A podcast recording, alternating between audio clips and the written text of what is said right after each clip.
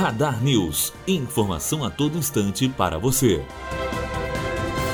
Andrade Gutierrez assina acordo de leniência de 1 bilhão e 500 milhões de reais com o governo. O dinheiro vai para empresas da União lesadas pelo esquema descoberto pela Operação Lava Jato, principalmente a Petrobras. As prestações poderão ser pagas em até 16 anos. É o segundo maior acordo de leniência firmado pela União, ficando atrás apenas do assinado com a Odebrecht. Matheus Azevedo, aluno do primeiro ano de jornalismo direto para a rádio Unifoa, formando para a vida.